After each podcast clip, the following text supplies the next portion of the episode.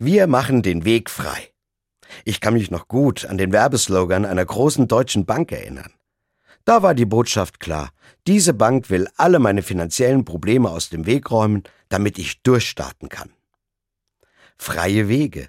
Der Spruch ist geschickt gewählt. Denn das klingt richtig gut für mich, nicht nur für den finanziellen Bereich.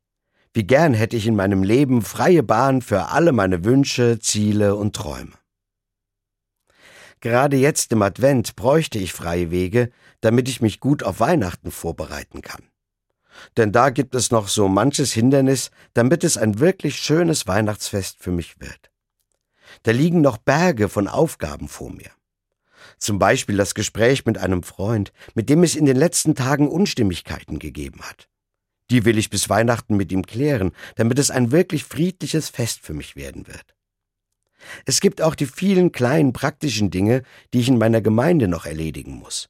Die Proben für das Krippenspiel, das Aufstellen des Tannenbaums und noch vieles andere mehr. Manchmal denke ich mir, ich kann vor lauter Hindernissen auf meinem Weg das Ziel schon gar nicht mehr sehen. Aber ich will mich nicht drücken. Der Advent soll für mich die Zeit sein, den Weg für Weihnachten freizumachen. Schon in der Bibel sagt das der Prophet Johannes. Bereitet dem Herrn den Weg, ebnet ihm die Straßen. Jede Schlucht soll ausgefüllt werden, jeder Berg und Hügel sich senken, was krumm ist, soll gerade werden. Ich weiß, das sind große Worte. Ich werde vielleicht nicht alles schaffen, was ich mir vorgenommen habe.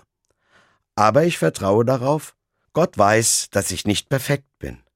Er hilft mir dabei, ich muss nur erst einmal anfangen. Also jetzt gilt es. Bahnfrei für Weihnachten.